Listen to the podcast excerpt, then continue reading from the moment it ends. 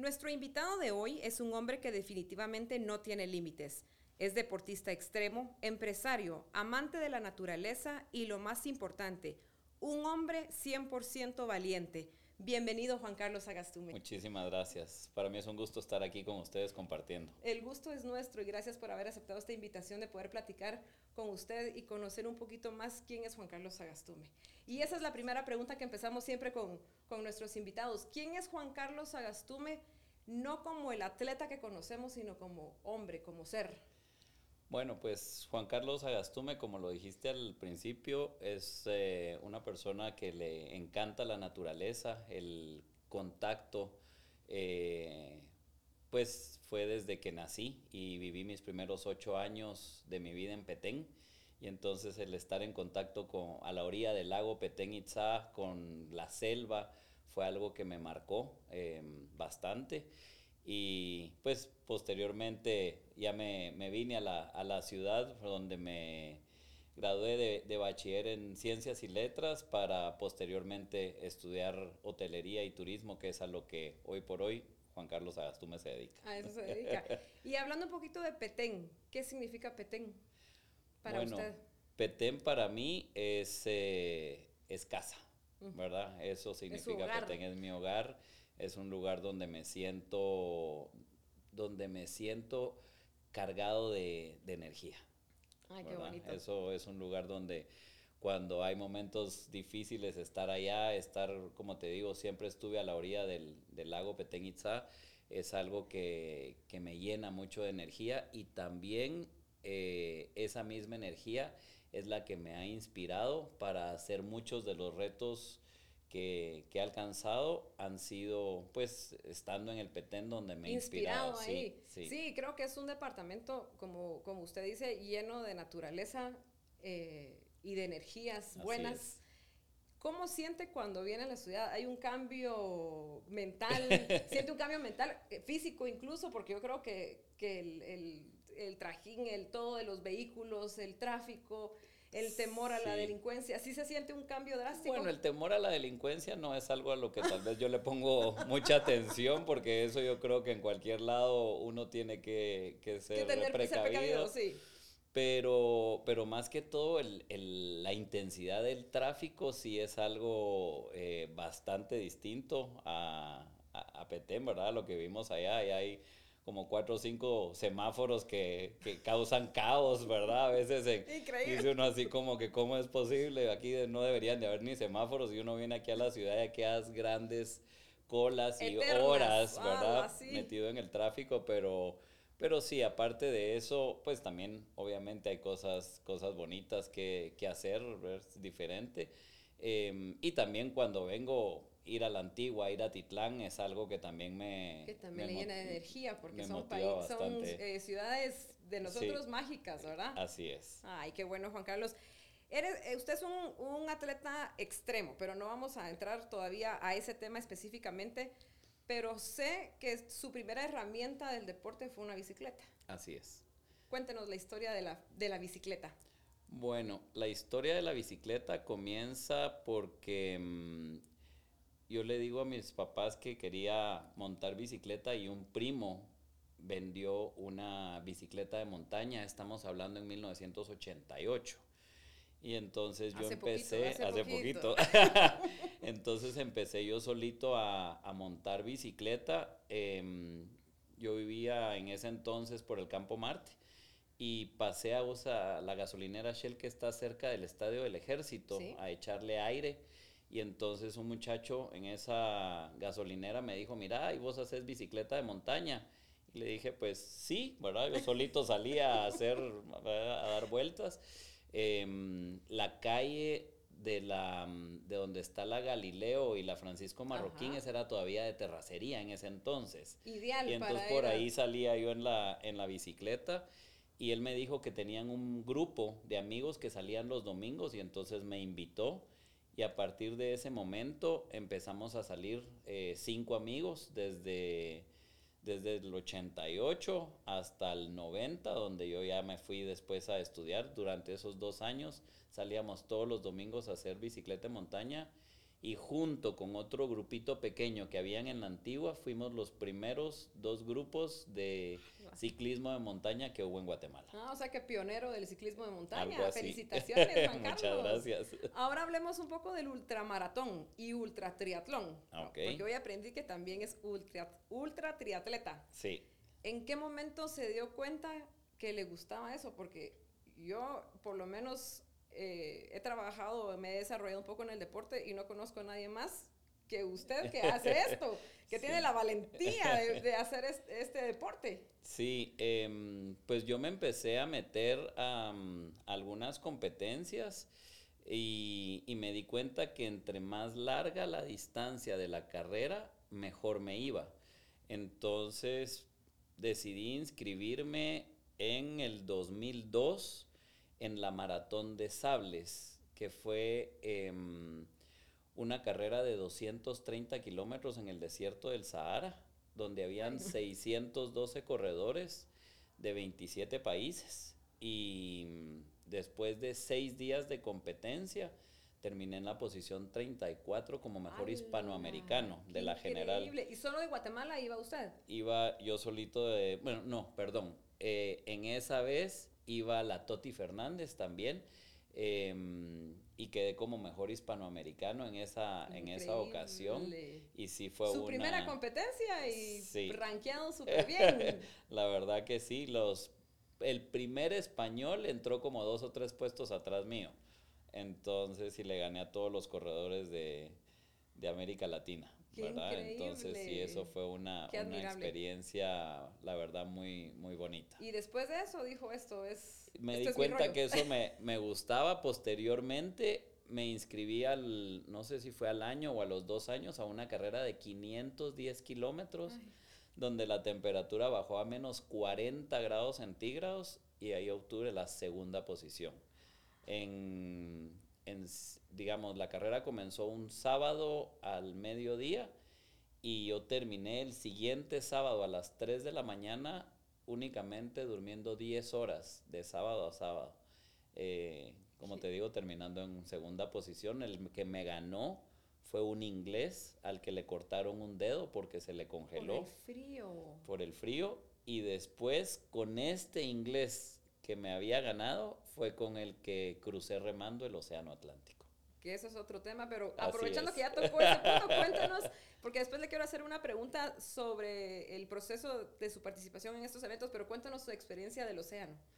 Qué interesante. Bueno, pues ahí en esa carrera a pie, yo conozco a Andrew Barnett, como te digo, él gana la, la carrera, yo entro en segundo lugar detrás de él y, y ahí nos ponemos de acuerdo, ¿verdad? Eh, estuvimos platicando y él dijo que le llamaba la atención cruzar remando el Océano Atlántico.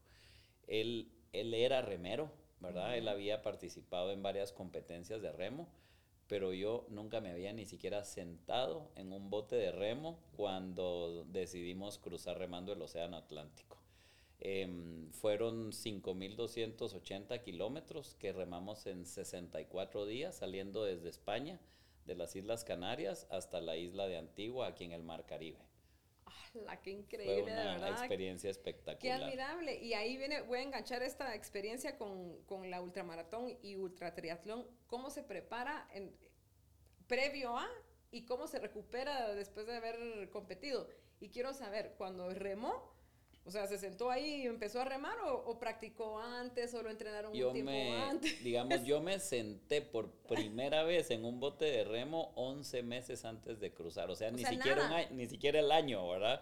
Y cuando estaba remando ahí en Petén, decía yo, uy, no, mejor voy a ir a montar bicicleta porque no vaya a ser que me canse y, ya voy a tener bastante que remar. ¡Qué increíble! ¿Verdad? Entonces, no, o sea, que usted nació para ser deportista. Algo así. Definitivamente. ¿Y tiene un entrenador ahora con la ultramaratón y estas, estas competencias tan extremas? ¿O con usted se entrena solito? Con la ultra triatlón tuve un entrenador que me dio todo el conocimiento básico y, y me hizo ver errores que a veces me he dado cuenta que nuestros atletas cometen, que es el sobreentrenamiento.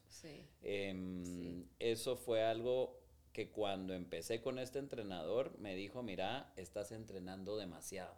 Y él lo que hizo fue bajarme mi carga de entreno y automáticamente mi desempeño empezó a, subir, ¿verdad? Entonces eso sí fue algo, algo increíble.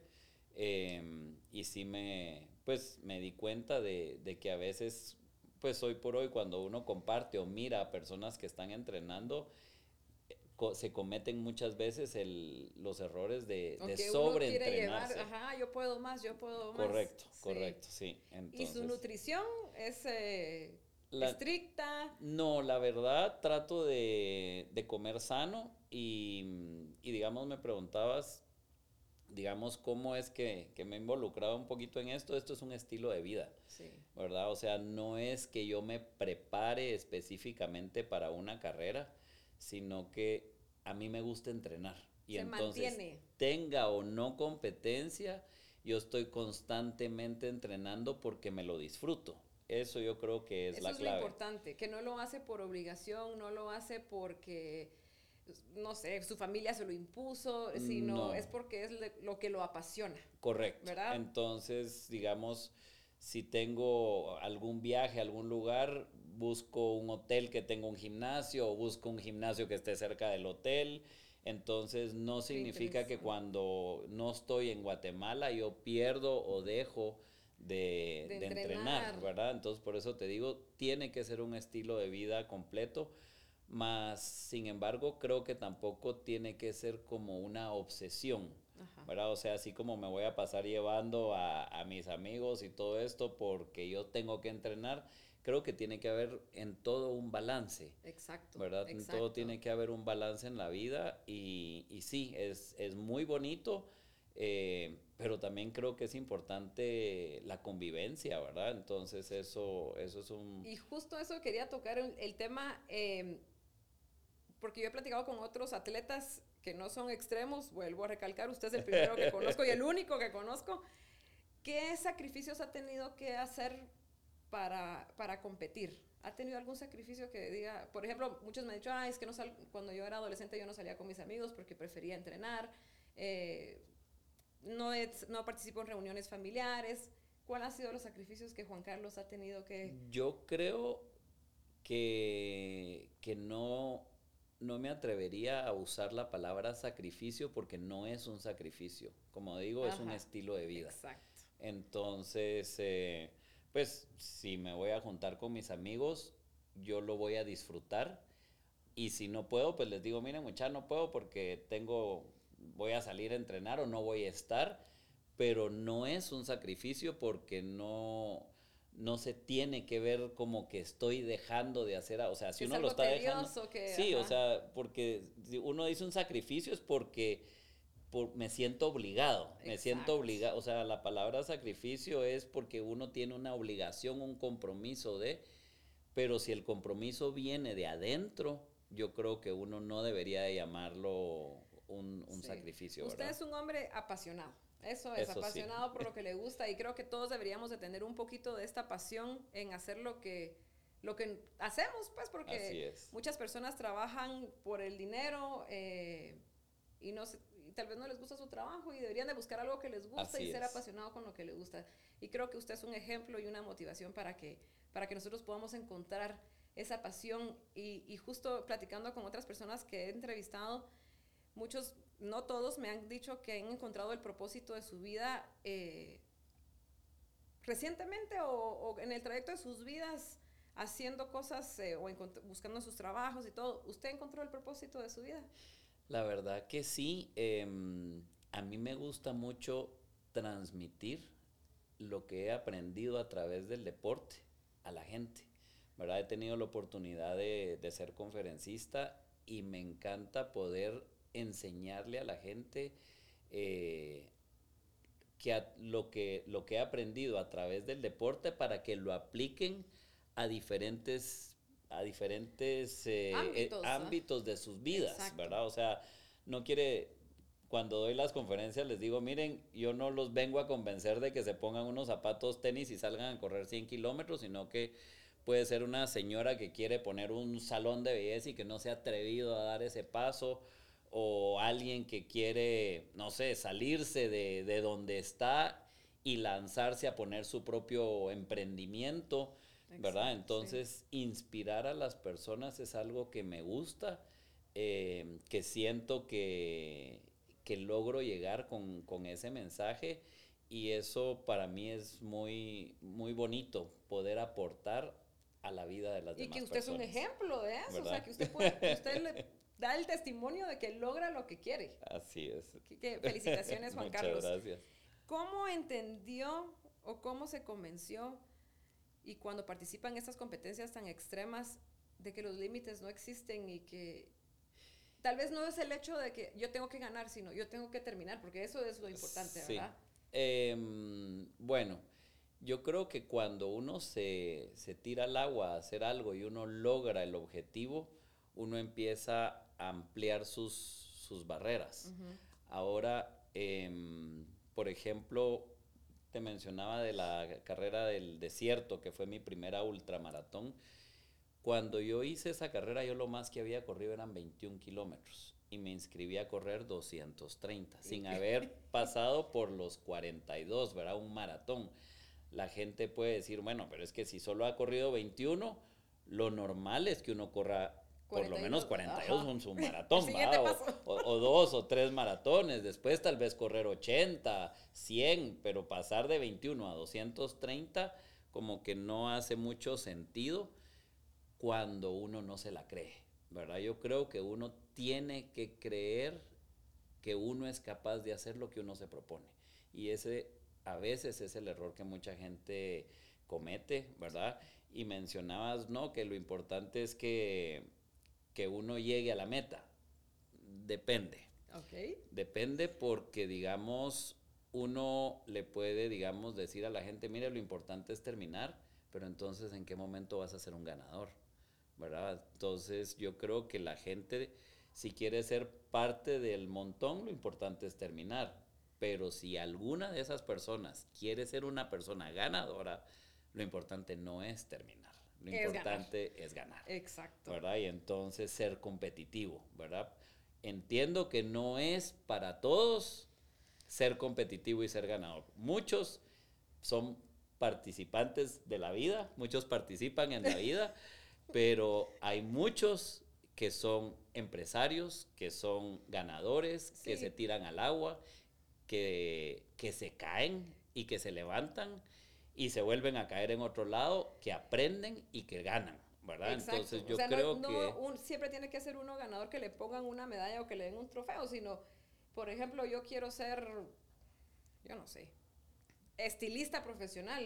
Y el hecho que logre salir, estudiar, prepararme, trabajar en un salón y luego poner un salón, no es como que te pongan tu medalla. Exacto. Exacto. Correcto. O sea que uno tiene que ser ganador en todos los ámbitos de la vida. Así es. En todos. Sí. Bueno, voy a poner un ejemplo mío antes. Cuando los elevadores donde yo trabajo están llenos, tengo que subir las gradas. Pero yo soy todo lo contrario a usted. Cero deporte. He trabajado en el deporte toda mi vida, pero soy cero deporte. No, no subo a la oficina porque no sirve el elevador. y cuando me toca subir las gradas. Sí. Dios mío, o sea, una ancianita me gana porque yo soy lenta. Y yo digo, pero tengo que llegar, pero mi motivación es que tengo que llegar puntual a la oficina. Ok. ¿Cómo se va motivando usted mientras corre, mientras nada, todo, todo lo que hace? ¿Cómo, ¿Qué va pensando? Yo creo que desde el momento en el que, el que, en el que me inscribo a participar en un evento, nadie me está obligando. Entonces, yo creo que cuando una persona hace algo porque le apasiona, no va a encontrar, em, digamos, excusas para, para rendirse. Ahora, cuando uno hace las cosas medio por obligación, cualquier excusa de, ay, es que el elevador no está bueno, mm, mejor ya no subo por las gradas porque qué aburrido. Pero cuando uno, cuando uno está motivado, cuando uno hace las cosas, uno se quita esos, esos bloqueos. Obviamente a uno le van a doler las piernas, ¿verdad? Porque tal vez no está acostumbrado a subir, ¿verdad? Entonces a uno le van a doler las piernas, pero uno, uno va contento y va motivado. Eh, y sí, va a haber el piso número 6 donde te paras y decís ya no... Entonces, digamos en el 5, ¿verdad? Entonces en el 5 parás y decís, ya no, ya no me dan las piernas, pero voy a llegar porque si no, voy a llegar tarde, ¿verdad? Entonces sacás un segundo aire o tercero o cuarto quinto, lo que sea, y, y seguís hacia adelante y cuando llegás, la satisfacción de haber alcanzado la meta en el tiempo que tú tenías que haber llegado, yo creo que es una satisfacción que a uno le llena y también uno aprende. A mí me han preguntado en varias ocasiones, mire, qué bonito platicar con usted y contarnos muchas cosas positivas, pero cuéntenos de, pues, de, momentos en donde usted no ha sido exitoso, ¿verdad? O sea, em, de momentos difíciles y, y en ese caso yo, digamos, siento que todos pasamos por momentos difíciles, pero es bien importante que uno sea optimista, que uno sea positivo, eh, que uno aprenda de cuando uno no alcanza una meta, ¿verdad? Que uno diga, bueno, no logré llegar a tiempo eh, a mi oficina por las gradas, ¿qué tengo que aprender de esta situación? ¿Verdad? Bueno, tal vez ahora una vez a la semana voy a subir por las gradas o voy a caminar un poco más o voy a ir al gimnasio y después ya empezás a ver que, hay un tiempo en el que llegas, después, ah, hoy llegué 30 segundos antes, ¿verdad? Entonces ya uno empieza a encontrar otras motivaciones, pero sí en ese caso no decir, ah, no, fracasé.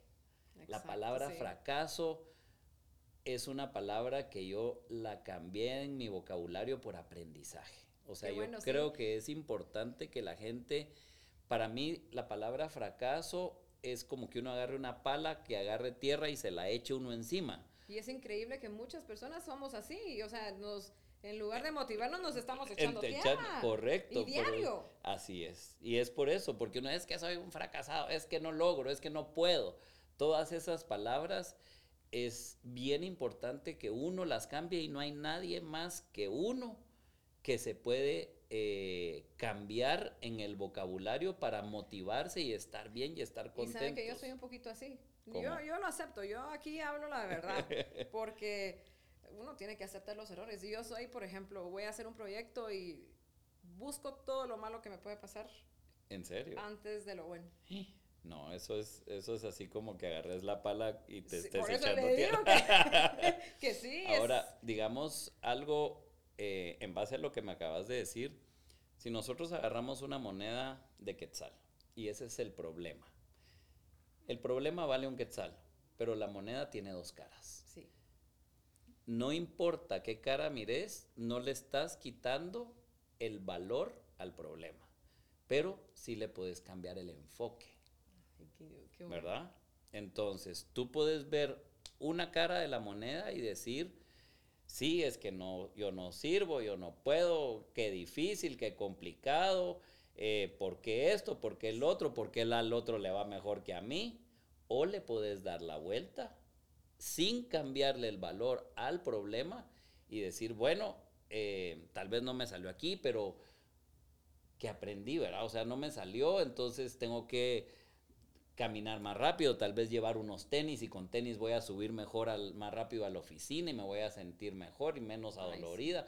No sé, o sea, uno le busca la cara positiva al problema, más sin embargo no te estoy diciendo que el valor del problema le estamos cambiando, de, pues, o sea, no, está, no, no lo estamos demeritando, sino que solamente estamos tratando de verlo de una manera más positiva. Sí, así tiene que ser. No, si a mí me dio pena una vez que yo subiendo las gradas y uno de atrás, un joven que venía, joven, porque sí es joven, ya va a llegar, ya va a llegar, ya le falta poco. Yo, Dios mío, tráigame tierra. Yo llegué a la oficina y les digo, yo tengo que hacer ejercicios ustedes, pero no hay modo que me convenza a mí misma. Pero algún día, no pierdo las esperanzas, no pierdo las esperanzas. Eso, eso es bueno, y si no, pero tampoco hay que complicarse o digamos... De, hablábamos al inicio, tampoco esto es para todo mundo, ¿verdad? O sea, eh, si a ti no te gusta hacer, pero te gusta ser presentadora, por ejemplo, y lo haces muy bien. Ay, entonces, digamos, en ese, en ese caso dice uno,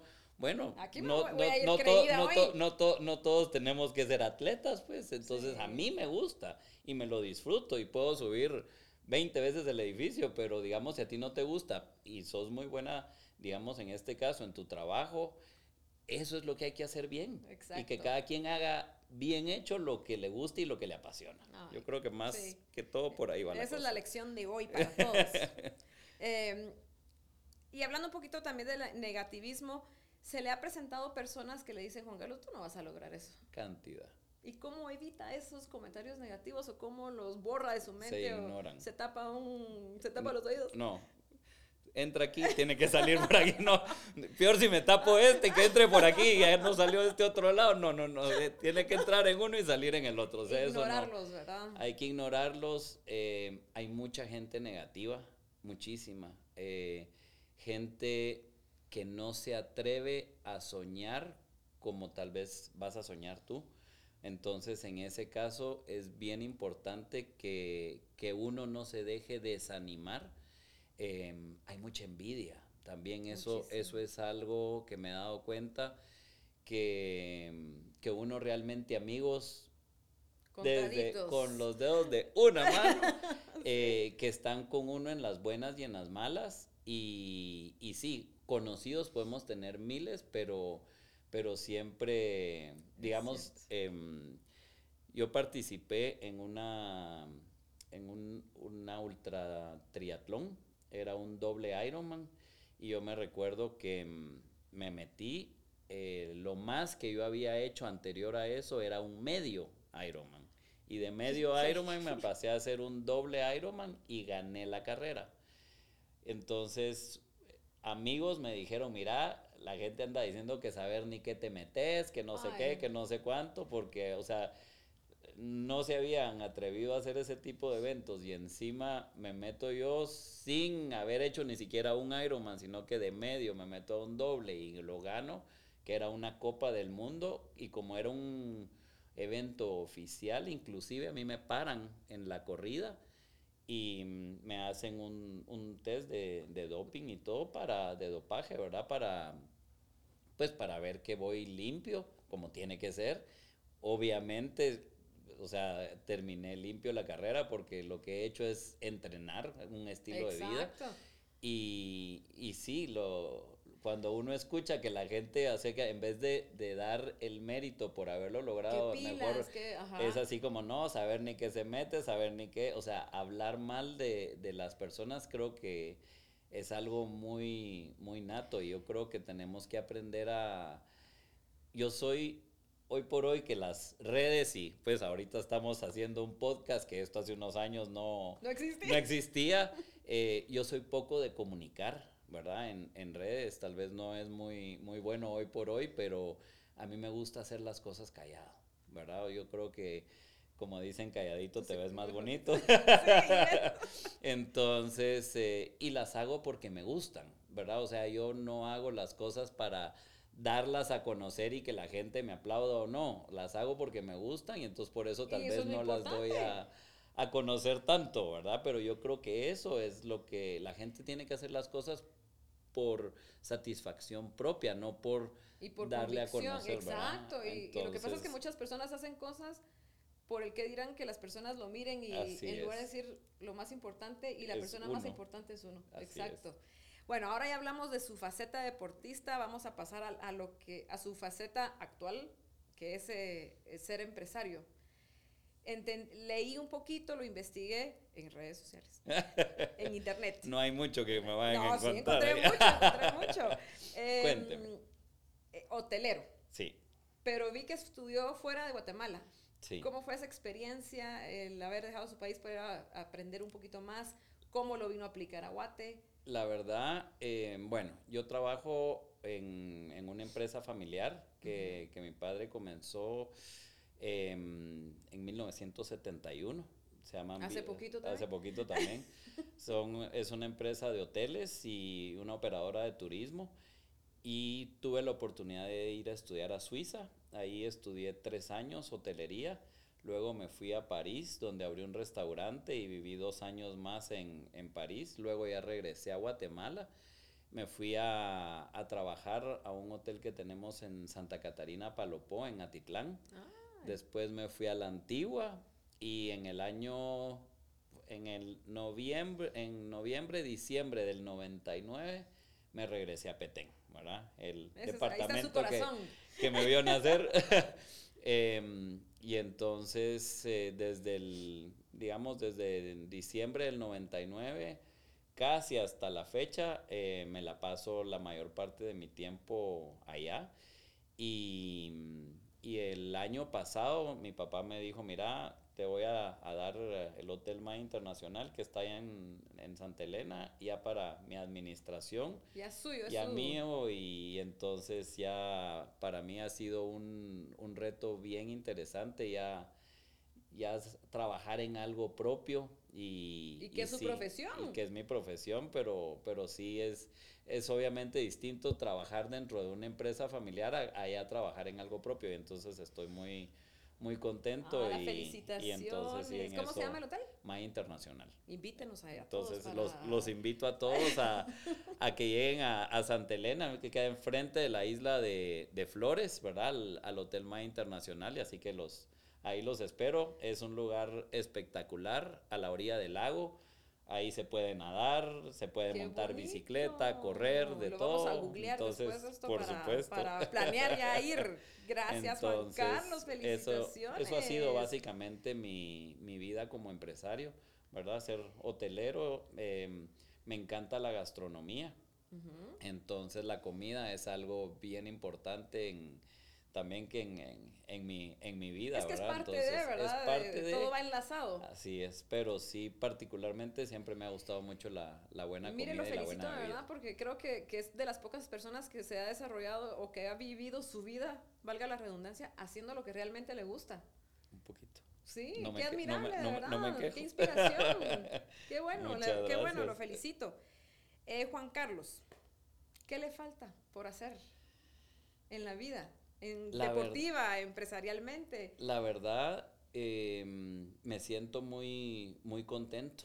Em, una vez me, preguntaron, mire, y, le tiene miedo a la muerte, ¿verdad? Eh, ¿Qué pregunta tan profunda? Y, y la respuesta fue que no, que siento que he tenido la oportunidad que las cosas que se me han presentado a lo largo de mi vida, las he sabido agarrar y, he vivido intensamente mi vida. Entonces yo me siento tranquilo. Satisfecho. Satisfecho. Eh, obviamente quisiera tener mucho más tiempo para seguir haciendo más aventuras y todo porque hay eventos, lugares, eh, increíbles en el mundo que a uno le, le, gustaría seguir conociendo, ¿verdad? Y entonces yo creo que eso es bien importante, eh, sentirse también uno satisfecho, porque también eso es algo que,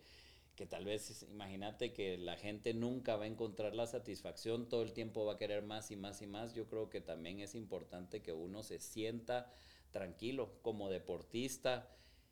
He ganado carreras, me he sentido muy satisfecho de entrar fuera de Guatemala con la bandera de Guatemala en alto y decir que soy guatemalteco y ganar una carrera fuera del, del país es una sensación realmente increíble. Y, y, son esos, esos momentos que uno se lleva, ¿verdad? Entonces, que dice uno, ha valido la, la pena. Y, y, sí, yo creo que es bien importante que, pues, que uno siga haciendo lo que, lo que a uno le gusta. Ahorita que fue lo de la pandemia, me di cuenta de que, digamos, por lo menos a mucha gente le sirvió que la vida se va en un abrir y cerrar de ojos. Es, es un respiro, es... Así es. ¿Así es? Así se va. Entonces no hay un para mañana, ¿verdad? Yo creo que es importante vivir el presente. Eh, a mí me gusta mucho correr, por ejemplo, cuando hay bruma porque cuando hay bruma, uno mira de aquí para allá y no más allá. Sin saber qué viene después. Entonces uno se enfoca únicamente en lo que la vista le da. Entonces sí, es, eso me, gusta porque me hace consciente que podemos vivir en el presente y que es lo único que tenemos, ¿verdad?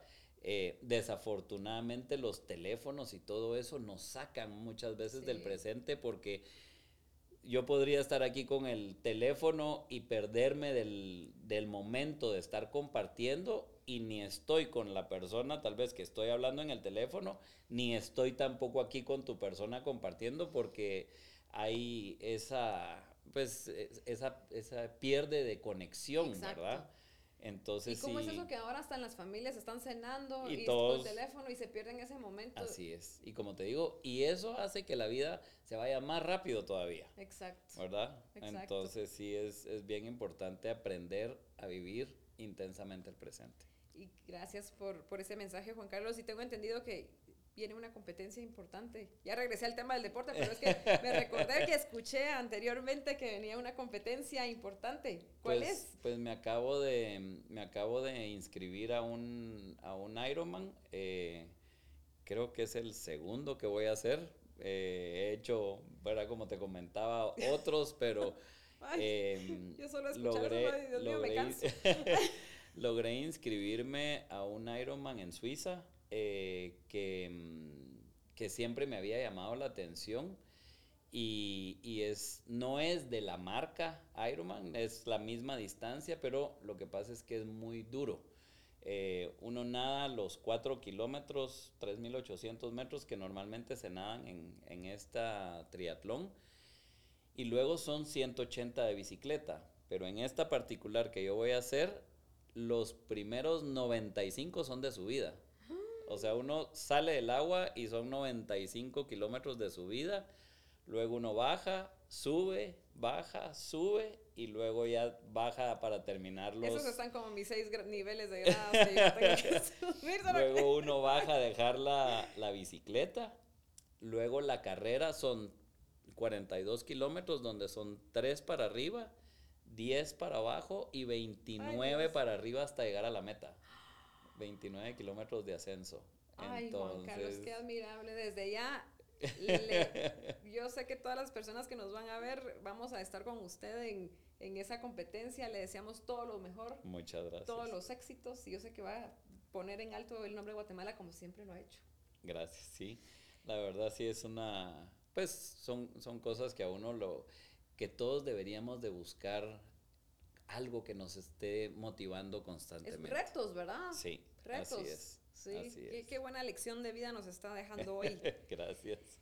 Em, este, esta, este podcast que se llama Sin Límites lo miran muchas personas, eh, muchos niños, muchos adolescentes. ¿Qué mensajes le puede dar a ellos que practican deporte? Que debo de aclarar porque, porque yo sé que que están entrenando, entrenan judo, entrenan taekwondo, entrenan gimnasia, entrenan eh, boxeo, fútbol.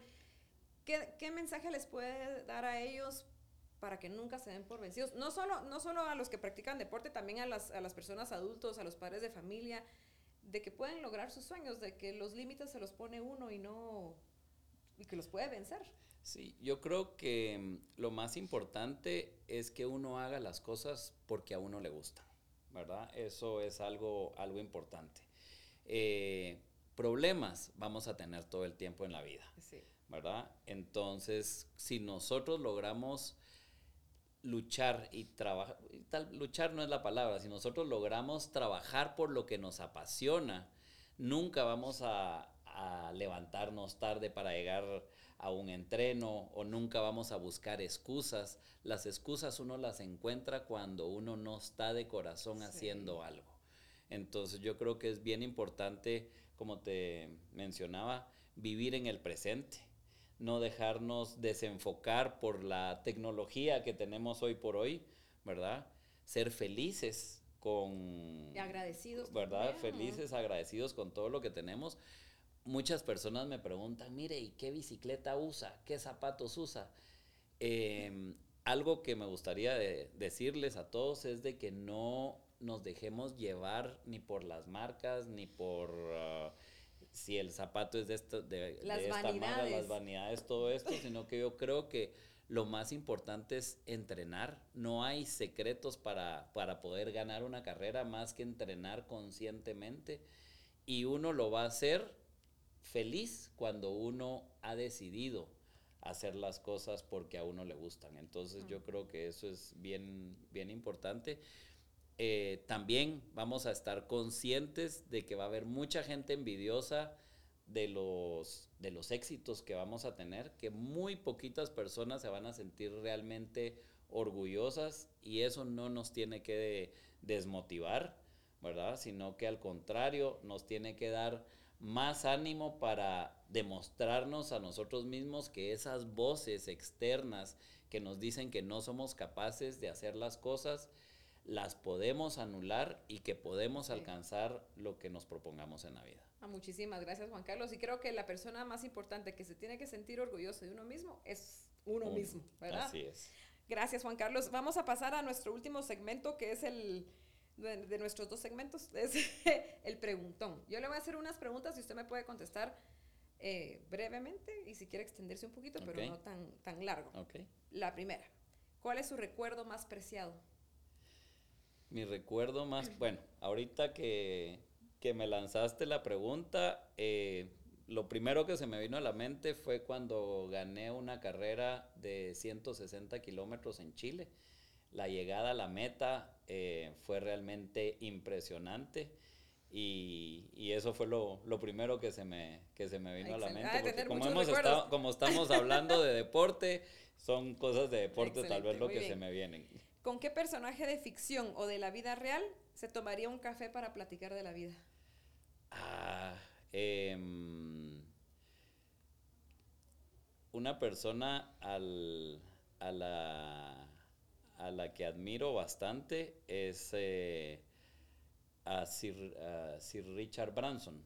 Es el dueño de Virgin em, y él es una persona que em, obviamente que ha, hecho realidad sus sueños, ¿verdad? O sea, le dio la vuelta al mundo en globo, hizo un avión en la que también le dio la, vuelta al mundo en una, en una sola pasada. Eh, y ha hecho, es, es un empresario eh, muy famoso, pero que no ha dejado de, hacer cosas que le, que le, apasionan. Entonces yo creo que eso es bien, bien bonito que uno no se, se pierda en, solo en el trabajo. Excelente. ¿Qué le diría a Juan Carlos adolescente? El que va, está así como en la preadolescencia, ya entrando a la adolescencia. Em, le diría que no hay que desmotivarse por las voces externas. Que, que siempre van a haber personas que tal vez no creen en uno y que uno le haga caso a, sus, a, su, a su yo interior, ¿verdad? Que es lo más importante, escucharse a uno mismo. Excelente. Si hoy le dijera a Juan Carlos, vamos a hacer una película de su vida, pero usted le tiene que poner el nombre, ¿qué nombre le pondría a esa película? Ah, em, le pondría estar consciente del presente. Muy bien. Y la última. ¿Cuáles son los tres aprendizajes de vida que ha tenido hasta hoy? Estar consciente del presente. Muy bien. Em, vivir intensamente la vida porque se nos va en un abrir y cerrar de ojos. Y ser agradecido ¿verdad? Yo creo que eso es bien importante, que uno no dé las cosas de hecho, sino que uno siempre estar agradecido por la vida que tenemos y ser agradecido por la oportunidad que me dieron el día de hoy de estar aquí con ustedes. Gracias, Juan Carlos. De verdad fue un gusto, un honor para mí poder platicar con, con usted. Yo lo conocía eh, por el ámbito deportivo, pero nunca había tenido la oportunidad de platicar con usted y conocerlo. Y creo que fue hoy un conocerlo eh, en todos sus ámbitos de vida es eh, de inspiración, no solo para mí, yo sé que para todos. Le deseo todo lo mejor en su competencia. Sé que va, como repito lo que dije anteriormente, va a traer ese triunfo a Guatemala y va a poner el nombre de Guatemala en lo más alto. Así que muchísimas gracias por haber aceptado la invitación. Muchas gracias. A Esperemos que en un futuro volvamos a platicar tal vez de otros temas y, y de verdad, gracias, gracias nuevamente. No, a ustedes muchas gracias. Gracias Juan Carlos. Recuerden, no limiten sus retos, al contrario, reten sus límites. Soy Melanie Calderón y nos vemos a la próxima.